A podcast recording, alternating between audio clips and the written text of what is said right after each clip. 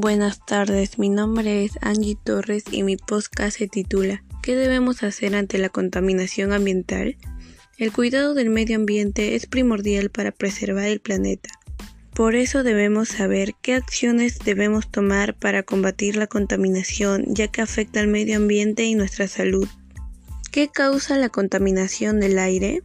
En el hogar la principal fuente de contaminación en el ambiente de las casas es la quema en interiores de combustibles fósiles, madera y otros combustibles de biomasa para cocinar, calentar y encender fuegos.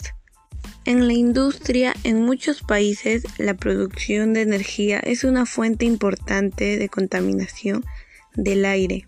Las centrales eléctricas que queman carbón son un emisor importante, mientras que los generadores diésel suponen una preocupación creciente en áreas desconectadas de la red eléctrica. En el transporte, el sector del transporte mundial representa casi un cuarto de emisiones de dióxido de carbono relacionadas con la energía, una proporción que está aumentando.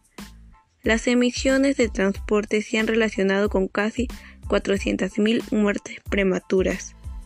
En la agricultura, hay dos fuentes principales de contaminación del aire proveniente de la agricultura, el ganado que produce metano y amoníaco y la quema de residuos agrícolas.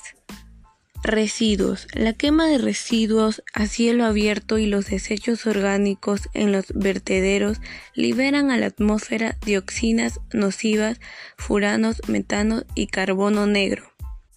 Otras fuentes. No toda la contaminación del aire proviene de la actividad humana.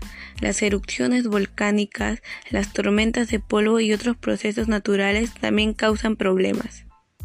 Y ahora que te has informado qué causa la contaminación ambiental, te diré acciones que debes hacer para evitar la contaminación ambiental.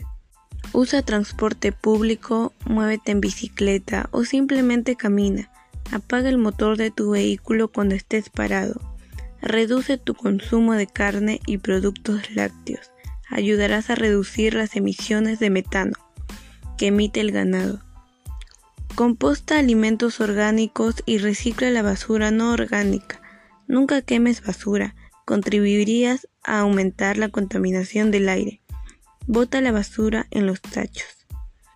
Y recuerda, debes proteger el medio ambiente, es nuestra salud y la de los demás.